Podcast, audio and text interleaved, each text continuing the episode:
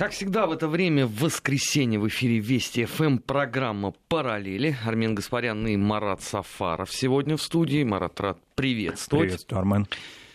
В этой программе мы смотрим за тем, как развивались события, бросаем взгляд в прошлое, находя параллели как следует из названий, и стараемся даже предсказать, как будут в дальнейшем э, развиваться события.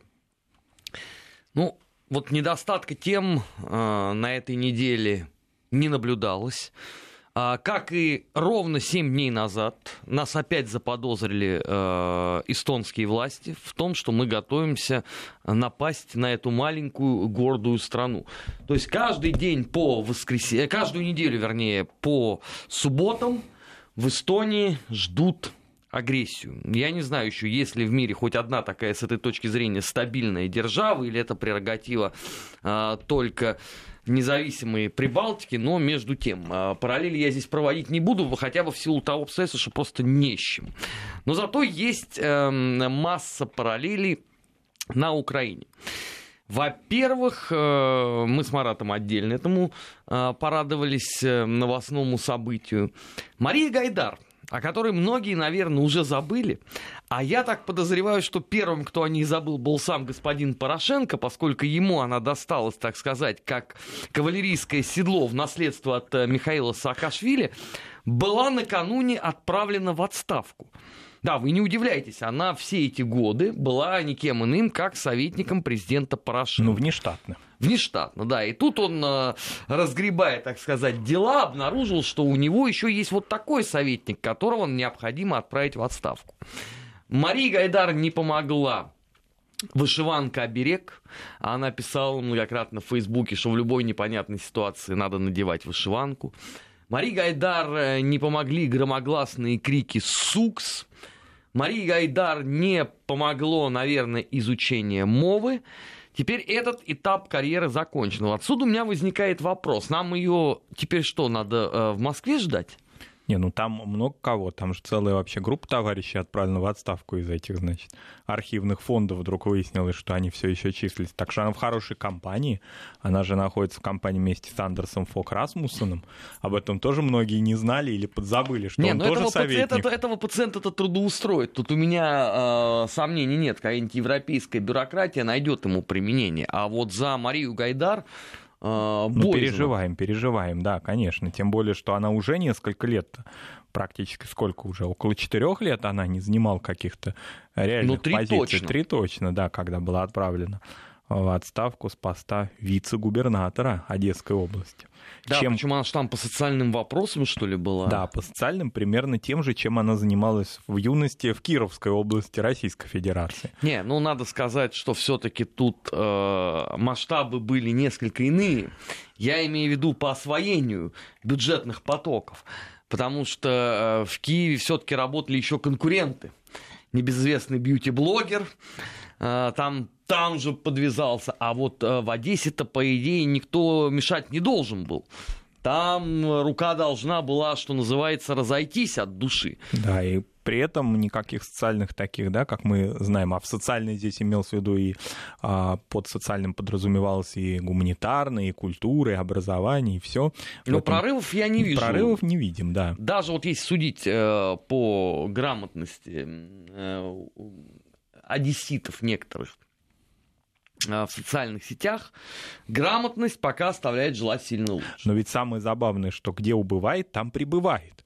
То есть буквально То есть сразу... уже ждать в Москве, да? Нет, то есть буквально а, значит, Мария Гайдар отправлена в отставку, как сразу же еще один ее коллега по разуму, он, наоборот, получает украинское гражданство, то есть имеет все возможности получить трудоустройство. Это господин время. Пономарев, да? Да. Небезызвестный.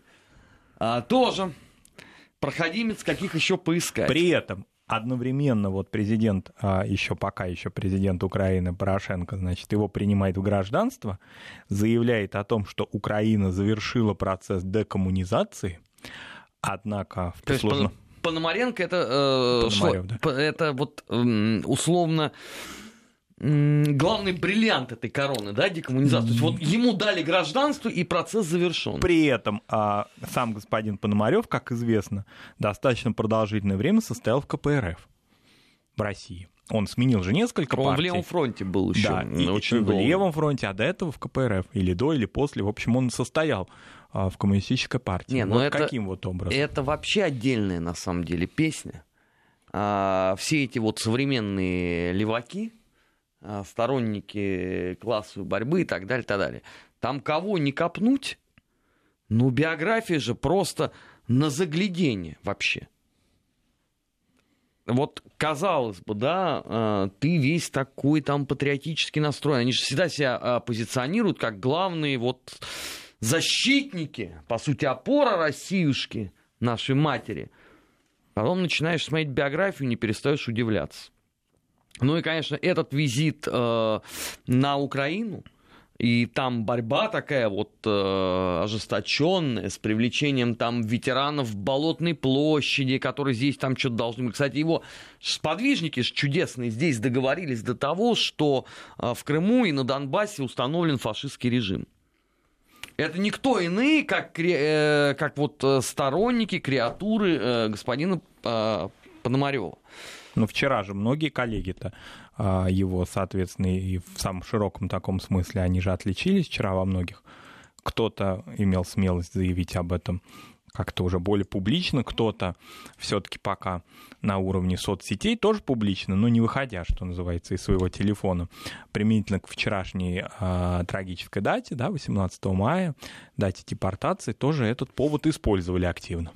Вот, кстати, по поводу э, трагической даты.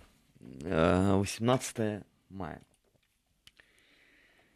Ну, наш любимый с Маратом, нигде и никем никогда не зарегистрированный Меджлис отличился в очередной раз. Они там снова собрались на Майдане, э, установили билборды. Причем, заметим себе, вот, вот ирония судьбы в чем. Известно, что были на стороне Третьего Рейха э, крымско-татарские шуцманшафт батальоны. Они же, собственно, меджлисовцы, возродили один из батальонов, назвали его Крым и отправили на Донбасс. Но заметим себе, что вот во всех этих плакатах, которые они нарисовали, фашизм почему-то они относят к России. Я не понимаю, вот, вот как у них вот это все э, чудесным образом умещается в головах. Но даже не это интересно. Вот день сегодняшний, 19 мая, 2019 года. Когда мы ожидали все-таки инаугурацию, но да, она не состоялась. Ну, об инаугурации мы еще поговорим. День рождения пионерской организации, но сейчас не об этом.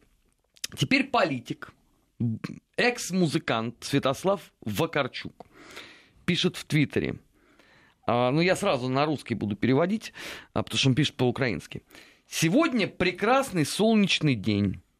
Такой самый день был в 1937 году, когда расстреляли украинскую интеллигенцию в Киеве и в Киеве и в Харькове. Нормально, да? Угу. Прекрасный солнечный день, когда расстреляли интеллигенцию. Вот, я не знаю, они когда что-то пытаются делать на любой ниве, получается невероятно убого. Вот у нас есть целая э, когорта людей, тоже таких же маловменяемых, которые вообще в принципе отрицают э, политические репрессии в 30-х годах. Ну, это уже чистом виде шизофрения, я не об этом. Но даже среди вот этой публики я ни разу не видел, чтобы кто-то встал и сказал, что это был прекрасный солнечный день, когда расстреляли. Ну, эта публика, она же все-таки наша, она так или иначе корнями-то уходит у нее традиции есть, во всяком случае. Какие? Ну, традиции еще. Шестидесятников? Так... Нет, наоборот, традиции сталинизма, которые, в общем, они, на которые они опираются. То есть у них есть дискурс, они что-то там немножко подлатывают, но так или иначе они, в общем-то, находятся в своем тренде. А, хотя, как напомним, да, совсем недавно, буквально несколько дней назад, митрополит Илларион а, в ответ на вопрос, да, в интервью относительно роли Сталина, он дал позицию свою, Русской Православной Церкви на эту тему, и Кстати, всех, значит, озабоченных можно отправить... по этому вопросу. Бурление было, да, но всех озабоченных, кто пропустил это интервью, можно к нему обратить и посмотреть позицию Русской Православной Церкви относительно того, если вы придерживаетесь канонов Русской Православной Церкви, вот есть некая, да, пусть не каноническая, понятно, не теологическая, но официальная позиция Церкви. А я искренне не понимаю, вот почему слова э, митрополита Илариона вызвали такое волнение в обществе. Вот что новое принципиально прозвучало? Ну, э, на моей памяти русская православная церковь своего отношения э, к этому процессу не меняла Никогда. на протяжении последних, ну, скажем, лет, наверное, 25 как минимум. И как, и как минимум в этом же интервью э, в качестве одного из аргументов, по-моему, э, принципиального, и уже больше добавить к этому нечего, митрополит Иларион предложил, значит, всем поклонникам отправиться в Бутово, на Бутовский полигон, посетить храм и увидеть списки а, расстрелянных священнослужителей.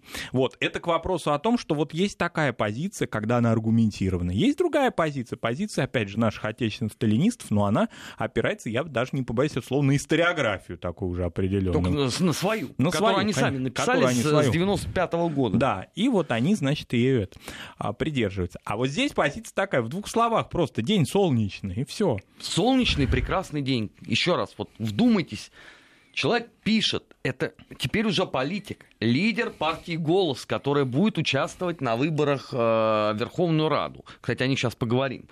А, день солнечный прекрасный, когда расстреляли э, киевскую интеллигенцию. Ну, здесь можно только э, развести руками. И я не знаю, что уж пожелать там, а, выздоровления, наверное, этому удивительному человеку. Всю неделю, а, не переставая, а, шла истерика по поводу коалиции Верховной Ради. Кто только не выступил. Сначала э, все радостно сообщили о том, что вот Народный фронт вышел, коалиции не стало. А, соответственно, Зеленский не может распускать парламент. Потом заголосили о том, что, послушайте, если там а, Батькивщина, самопомощь и кто-то еще там вышел в 2017 а, году, или даже 2016, то коалиции уже по факту не существовало, и значит, Зеленский распускать может, потому что 30-дневный этот срок прошел. Вообще удивительно, конечно. Вот степень погружения людей, которые профессионально, по идее, комментируют Украину, ну, по крайней мере, они целыми днями только этим и занимаются. Выясняется, что она между нулем и ничем. Потому что, извините, пожалуйста, а когда премьер-министра Гройсмана они назначали вместо Авакова, была коалиция или нет? Я открою всем этим титанам мысли очень большую тайну. Коалиция это 226 голосов. официально, вот на эту, вот до момента выхода Народного фронта из коалиции, вышел только один человек. Один депутат из блока Петра Порошенко по фамилии Бублик. Очень легко запомнить. Да, Всё. я помню, да, такое было глумление над его выходом. Больше никто не выходил, поэтому коалиция все это время существовала. Я, конечно, понимаю прекрасно, что спаразитировать на этих чудесных новостях, особенно когда они целыми днями э, поступают на ленты, потому что не успел Зеленский вчера же вечером э, пригрозить Верховной Раде создать неудобство, как ему ответка пришла, что если ты э, посмеешь э, все-таки э, распустить э, Верховную Раду, это будет нарушение закона. Почему? Оказывается, у них есть статья 364 Э, Уголовного кодекса Украины. Это злоупотребление властью служебным положением. И Зеленский сейчас, э, с этой точки зрения, может получить сразу же процесс против себя в Конституционном суде. Почему? Потому что по закону теперь надо подождать 30 дней э, для формирования новой коалиции. А там все эти сроки уже, разумеется, горят. И вот удивительное рядом – десятки, там, может быть, сотни людей в формате каждый день комментируют вот эти вот новости. Но они не удосуживаются даже элементарно узнать суть явления. Это же не так сложно, вот правда. Но вот в этот период, хорошо, он останется с Радой. А, возможности его маневра с формированием правительства. Рада, насколько может их блокировать, насколько она может в этот процесс ну, вмешиваться, в если она не уже, В Раде уже закон э, внесен об ограничении полномочий президента, если они, причем на 300 страниц. 300! Э, если они его примут, конечно, Зеленский становится сразу таким украинским додоном, то есть президентом с ограниченными полномочиями. У него будет только Facebook, э, встреча с иностранными делегациями, ну и возможности, видимо, ну, знаю, присвоения... корпоратив прописан в этом законе, там пока ничего, по-моему, Это важно, не. Ну или возможности присвоения званий, в том числе героических. Да, это, это вот ему оставляют. Да, еще, соответственно, награждение э, орденами э, и медалями особо отличившихся украинцев. А все остальное переходит, соответственно, уже видение премьер-министра, которого э, будет назначать э, Верховная Рада, и который, в свою очередь, будет э, создавать э, это самое правительство. Но даже вот здесь вот, казалось бы, очень простая история, да, но вы посмотрите на возможное развитие событий. Но все же торопятся. С другой стороны, сам Зеленский, конечно, занимает удивительную по своей глупости позицию. Потому что когда вместо него выступает штаб, который еще в свою очередь начинает опровергать свои предыдущие заявления, которые сделаны в этот же день, очень сложно ожидать э, какой-то вменяемости. Но есть же еще и вишенка на торте. Есть же еще наш любимец Михаил Николозович Саакашвили, который, как известно, вслед за Игорем Валерьевичем Коломойским собирается вернуться на Украину. И он уже дал Зеленскому целый ряд советов. Он дал целый ряд советов, да, бывший начальник Марии Гайдарта, руководитель. Да, кстати, вот. Это же одна команда одесская была, одесситы. Э, такие, ты, да. Мишка, ты одессит, а это значит. Да, поэтому заявления были даны относительно того, что Россия недоговороспособное государство, и вообще надо бросить эту затею во взаимоотношениях с Россией, а сосредоточиться на борьбе с Порошенко, он заявляет об этом, да, которая, в свою очередь, готовится якобы, по словам Михаила Николозовича, к реваншу, почему-то через год. Вот откуда? А почему вот, через год? Вот, вот он не определяет, Выборы не в сентябре. Почему он через полагает, год? что через год. А значит. А через год в чем будет реванш? В дебатах, что ли, они опять соединятся на вместе стадионе. на Олимпийском стадионе? Вот, и поэтому он полагает, что вот это главная угроза. Но он поможет, и не только словом и делом, он же готовится к тому, чтобы вернуться на территорию Украины. Правда, погранслужба Украины заявляет, что об основании, вернее, оснований для въезда законных у него нет. Поэтому вот тут трудный вопрос. Опять прорываться вместе с бедными, значит, а, гастарбайтерами на автобусе из Польши. Вот как это? А теперь? вот это сейчас будет сложно, потому что позиции Арсена Борисовича Авакова, они только усиливаются. И если в тот раз его еще можно было каким-то образом контролировать, то боюсь, что э, при нынешней конфигурации сделать это будет невероятно сложно, если вообще возможно. Но меня здесь заинтересовал другой момент. Вот э, Саакашвили говорит, «А, Россия не договороспособна. Но это же абсолютная ерунда. Кстати, все события 2008 года как раз и говорят о том, что Россия вполне себе договороспособна. Когда попросили не добивать зверя в его берлоге, Россия, так сказать, пошла навстречу. Во всяком случае, он завершил свою политическую деятельность в Грузии в статусе президента Грузии, а не в статусе висельника, а, не висельника которого могли, могли повесить сами же его граждане, вполне. Поэтому а... я искренне не понимаю, почему э, Россия с его точки зрения договороспособна. Если она не договороспособна э, исключительно с позиции, которую занимает сам э, Саакашвили, то здесь, давайте признаем честно, тут не договороспособен весь мир. Потому что ни у кого, по-моему, еще не получилось о чем-то внятно, э, конструктивно и, самое главное, на долгосрочную перспективу договориться с господином Саакашвили. Ну, вообще, вместо советов действующему президенту, вернее, избранному президенту относительно взаимоотношений с действующим президентом Украины. То есть вообще, а, в отличие от каких-то погружений в украинские дела, ему, по-моему, необходимо было бы сосредоточиться на выборах в городе Зугдиде который происходит вот прямо здесь и сейчас.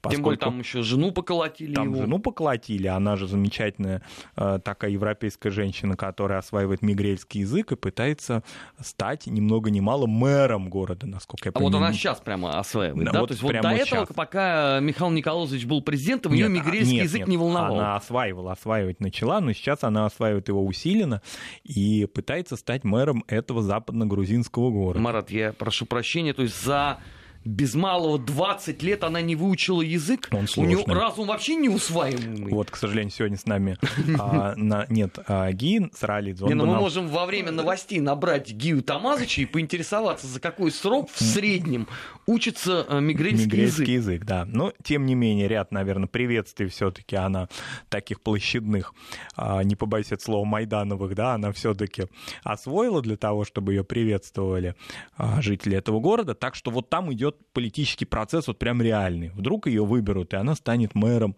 э, достаточно крупного города. Кстати говоря, находящегося неподалеку от границы с Абхазией. А вот этот город Зугдиди, мне кажется, он не случайно выбран для того, чтобы семейство Саакашвили там, значит, пыталось управлять этим городом. Но проблема вся в том, что э, жену-то, допустим, э, выбрать можно. И это не очень даже, наверное, сложно. Но самому-то Михаилу Николозовичу туда въезд закрыт. Въезд он закрыт. же у нас-то теперь гражданин мира. Он гражданин мира. Он может, э, значит, этим зугдитским выборам помогать только виртуально, советами. Но вообще... Переводами на, может, переводить. На границе с Абхазией это, конечно, место такое пикантное. Там его особенно любят. Ну, то есть, э, чуть меньше, конечно, его там любят, чем в Южной Осетии. Ну, ну там, тоже, наверное, от души. Ну, там, э, как известно, сосредоточены люди, которые э, являются беженцами из Абхазии еще 90-х годов. Mm-hmm. Очень многие из них живут там. А, кроме того, там есть люди, которые так или иначе, мы же знаем о том, что вопреки значит, представлениям Михаила Николаевича о том, что вся территория Абхазии недоступна грузинам, тем не менее же существует Гальский район Абхазии, в который, пусть и с некоторыми да, сложностями, но все-таки контакты и взаимодействие между этническими грузинами, живущими по разные стороны границы, осуществляется. То есть, грубо говоря, это сложный очень регион. И вот именно туда, значит, вот это семейство пришло чтобы было еще, наверное, э, сложнее. Программа «Параллели» в эфире Вести ФМ. Э, мы сейчас ненадолго прервемся, реклама и новости в нашем эфире. Сразу после этого продолжим проводить параллели. Не переключайтесь. Параллели. Назад в настоящее. Ищем ответы в дне вчерашнем. 15.33 в Москве. Программа «Параллели». Армин Гаспарян и Марат Сафаров. Двигаемся дальше. Вы, наверное, соскучились по истории Скрипалей. Так вот, двоюродная сестра Виктория заявила о том, что дочь Юлия Скрипаль, которая, как известно, стала жертвой э, происшествия в британском Солсбери, в скором времени может выступить со специальным заявлением. Э, ну, а детали, понятное дело, не разглашаются. Последний раз она давненько уже что-то говорила, еще, по-моему, чемпионат мира по футболу только-только завершился. То есть, соответственно, это, наверное, июль прошлого года. А, кроме этого, а, двоюродная сестра также заявила о том, что а, Юлия Скрипаль пытается продать квартиру в России, чтобы больше ее вообще ничего с а, родиной не связывало, и находиться она будет в Великобритании, где ее перевозят с места на место чтобы, так сказать, э, спасти ее от э, вездесущих э, агентов ГРУ, которые, как известно, только и делают, что пытаются отравить Скрипаля. Но самое-то интересное, что даже родственница Скрипалей говорит о том, что ощущение, что все было подстроено для того, чтобы Британия получила еще один козырь для борьбы с Россией. Ну вот я год назад говорил, и Марат вот э, личный тому свидетель, что не того выбрали. Ну правда не того. Гордеевский, либо Суворов Резун. Вот тогда бы действительно бы англичане бы разошлись бы что называется, в полном объеме. Это было бы шоу, ветераны уже такие, опытные люди, с целой книжной полкой своих, значит, разоблачений. Это было бы интересно. Они к медиа приближены уже были на протяжении, если взять Гордеевского резуна, на протяжении почти уже 30 лет они умеют давать интервью складно. Причем они могут и по-английски вам рассказать, и по-русски, и с королевой они встречались, и всех премьер-министров они знают. Вот это фигуры. Правда, Олег Антонович Гордеевский уже, он не случайно его назвал ветераном, ему уже 80 один год в этом году, насколько я понимаю, будет. Но, тем не менее, Хорошо, он ну, вот бодр Суворов, Суворов Фризун вполне себе бодр. Бодр, Он да. Да, регулярно дает интервью. В том он числе пророчил, украинским каналам. Ну, кстати. больше всего он им дает. Он пророчил э, крах проклятого Мордора последовательно в 2014, 2015, 2016, 2017, 2018 году. Сейчас он от прогнозов по этому поводу несколько отдалился. Но вот он был бы идеальной бы мишенью. Тогда бы действительно можно было бы с чувством, с толком, э, с расстановкой э, заниматься вот такой э, широкой антироссийской истерией. Вместо этого вокруг Скрипаля. Ну хорошо, даже допустим, что девушка Юлия сделает заявление. А что от этого изменится? Где фотографии, например, ее отца? Или видео за протяжении последнего, вот, последних полутора Нет, лет? она в этом заявлении что, расскажет нам, как она жила последние полтора года подробно? Чтобы у нас э, вопросов, сомнений никаких э, не было. Прольет, так сказать, свет на э, некоторые эпизоды следствия, которые нас очень сильно интересуют. Или расскажет, как она продает в Москве квартиру. Нам это вот. Она о чем сделает заявление? О том, что она жива? Вот меня простите, конечно, за цинизм, но мне кажется, что от нее ждут несколько иного. Вот все на самом деле люди, которые в той или иной степени заинтересованы э, в истории того самого инцидента в Солсбери. Кстати, в Британии тоже очень многие ждут от нее другого, потому что на протяжении этих э, более чем э, уже, ну фактически, да, полутора лет, если брать, да, с марта прошлого года, то многие в Британии уже сомневаются в этой официальной британской трактовке событий. Поэтому не случайно все прежде всего ожидают ее выступления более обширного, нежели ее житье-бытие в Англии, и все-таки каких-то свидетельств о э, нынешнем, э, нынешней жизни в прямом смысле слова ее отца. Вот этого от нее ожидают. Не, ну потому что последние новости, которые были по делу Скрипаля, это когда британцы радостно сообщили устами, по-моему, Daily Mail о том, что найден наконец-то третий участник покушения. А, но тут болгары помешали, потому что оказывается, что в этот момент этот человек как раз находился в аэропорту Софии и пил кофе. То есть его нельзя было уже пристегнуть. Ох, болгары, они вот все время мешают. Помните, да, в конце 70-х годов, как они там помешали, когда была ситуация с а, журнали... Да, он был уже журналистом к тому времени, Георгий Марков, по-моему, да, его звали, да, да. да? Там тоже находили болгарский след, и вот вообще такое впечатление, как будто вот мы вспомнили сегодня Олега Антоновича Гордецкого, как будто по его книгам все вообще разрабатывается. Он такой сценарист замечательный. Не, ну может быть э, так оно и должно быть, но просто с того момента, как вот э, болгары обвалили эту большую патетическую игру, про Скрипаля никто не вспоминал. Тут вдруг э, Юля с каким-то заявлением, ну ладно, подождем, что мы уже... Сколько получается? Это был февраль, да, 2018? Февраль, да, в марте начала разворачиваться история, потом летом она продолжалась очень активно, а потом затишье. Ну, вот сейчас ну, то есть год, год и три месяца. 15 месяцев мы ждем, ладно, подождем э, еще. Пассе. Совсем им грустно стало без русских денег. Жизнь дала трещину, финансов осталось ровно на два чемодана. То есть не мытьем, так катанием. А теперь они заговорили о том, что все страны должны иметь одинаковые права. Это, я так понимаю, они завуалированно а, проанонсировали возвращение а, России права голоса в парламентской ассамблее Совета Европы. А, мне особенно а, понравилось а, объяснение, для чего это делается. То есть это не потому, что мы по деньгам соскучились, не потому, что мы тут э, перебиваемся с хлеба на воду, а для того, чтобы россияне могли просить защиты в Европейском суде по правам человека, где, по-моему, все представители России только делали, что проигрывали, если они не являлись, конечно, записными оппозиционерами. А все остальные, кто туда обратился, все проиграли. Но это не так все просто. Вот после того, как ПАСЕ заявила о том, что она готова нас прям-таки восстановить, а, тем не менее министр обороны Эстонии, такой замечательный человек Юрий Луик, выступил против решения вернуть России право голоса в парламентской ассамблее Совета Европы.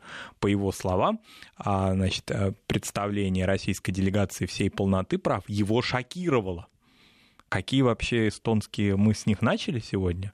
То есть они вообще... То есть, очень... может, он после этого решил, что уже точно Мордор будет атаковать Эстонию? Он там не, не, не добавил Я вот ничего? из-за этих всех выступлений, что министры иностранных дел, что министр обороны Эстонии, все больше и больше жалею э, замечательного президента Эстонии Керсти Калюлайт. С какими руководителями ей приходится, руководителями отраслевыми работать?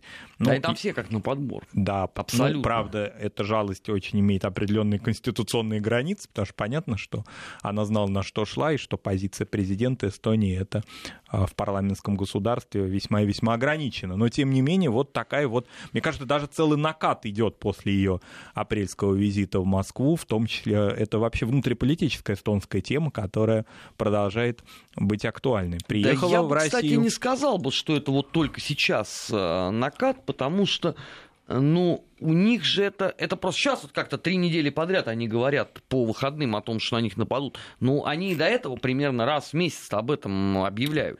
Сейчас у них, может, просто это обострение в связи с э, учениями НАТО, которые да, происходят. Да. Их надо как-то, наверное, э, позиционировать условно в эстонском общественном сознании. Может быть, это с этим э, обострилось вот так вот. Но, но в принципе они с завидным постоянством об этом говорили. Ну, мы, правда, напомним относительно того, что наша страна э, считает и полагает относительно деятельности будущем ПАСЕ, спикер Совета Федерации Валентин Матвиенко отметила, что разговор о возвращении Российской Федерации в ПАСЕ пока преждевременный.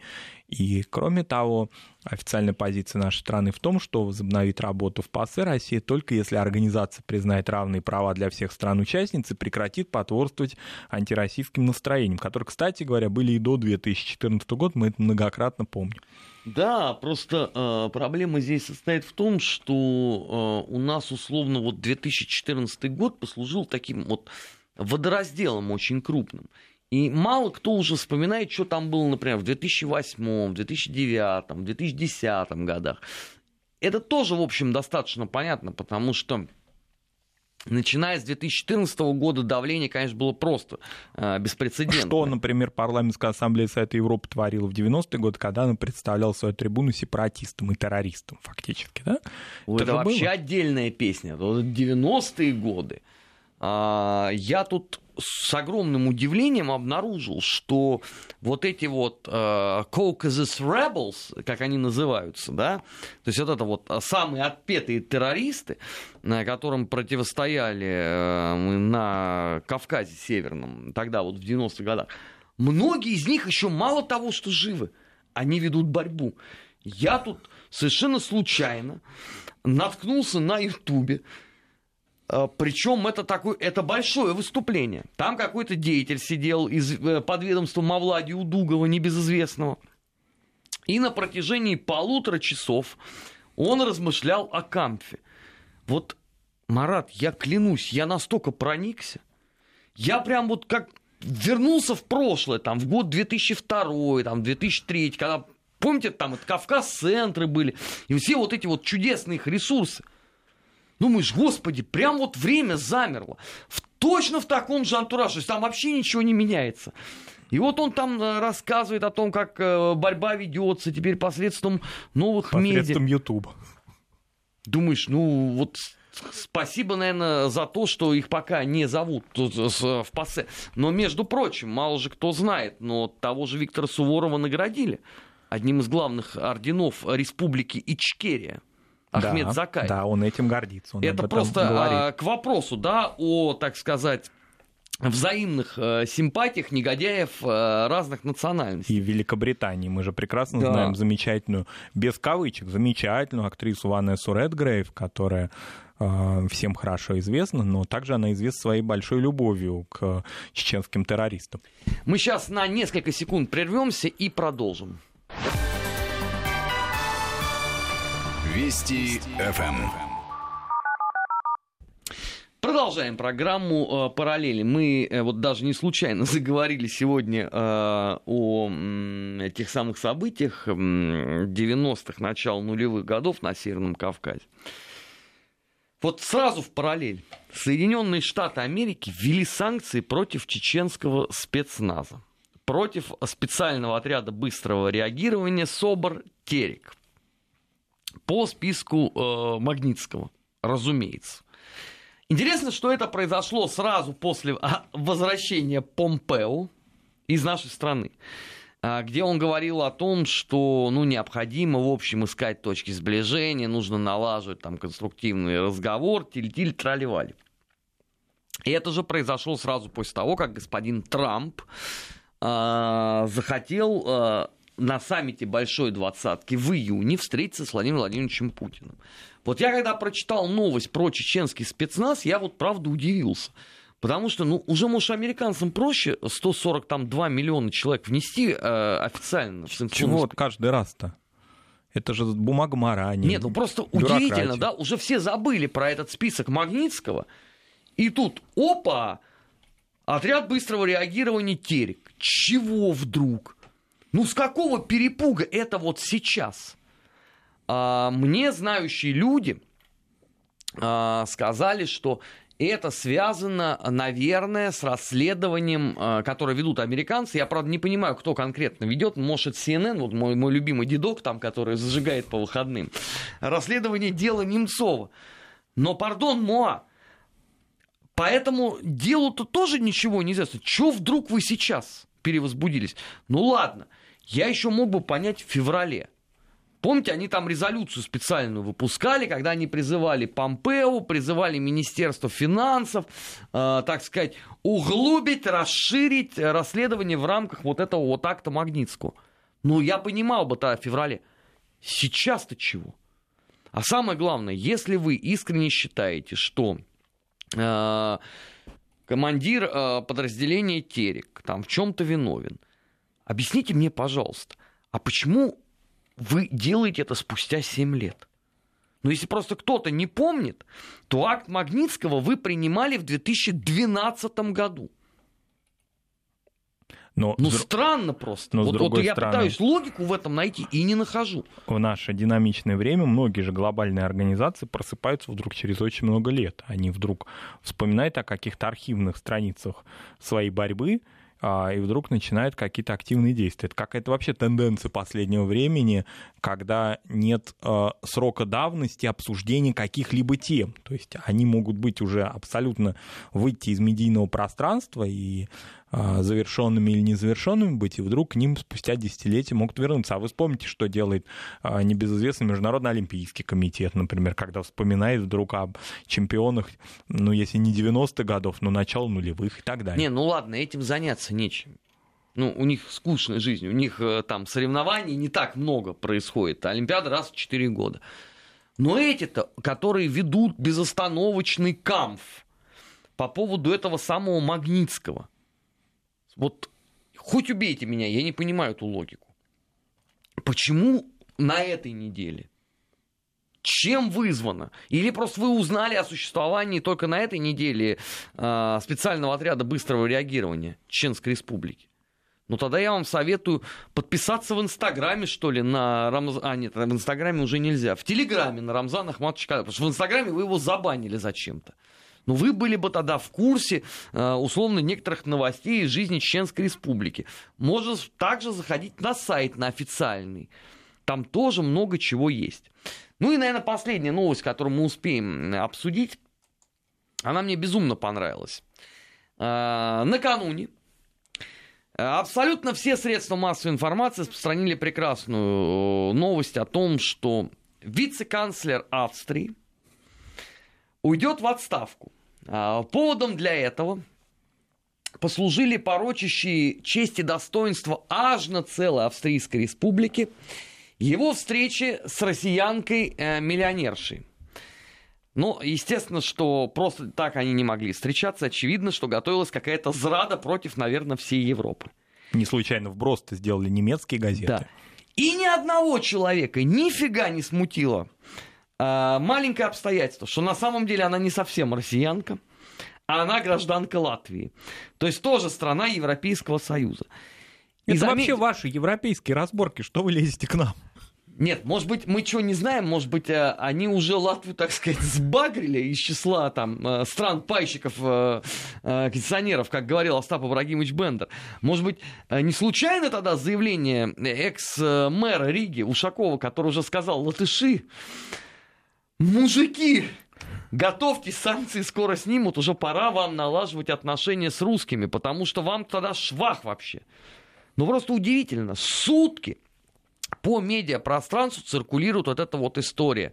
Связи с россиянкой, вице-канцлер э, уходит, э, этот несчастный Ханс Кристиан Штрахе, э, так сказать, всю степень его грехопадения описали. Послушайте, ну Неужели вам самим не интересны э, просто эти нюансы? Это первое. И второе. Ну хорошо, даже гипотетически допускаем, что плохо э, встречаться с россиянкой. А только вот с одной плохо, а с другими можно встречаться? Нет, я к чему говорю, что десятки, там, э, сотни людей ежедневно, тысячи, наверное, на разных уровнях встречаются, встречаются. с гражданами нашей страны. Я что-то там не вижу повального ухода в отставку и объявление досрочных парламентских выборов, поскольку коалиция распадается, и, соответственно, эта встреча э, обошлась в копеечку австрийским налогоплательщикам, им теперь нужно оплатить выборы э, в парламент.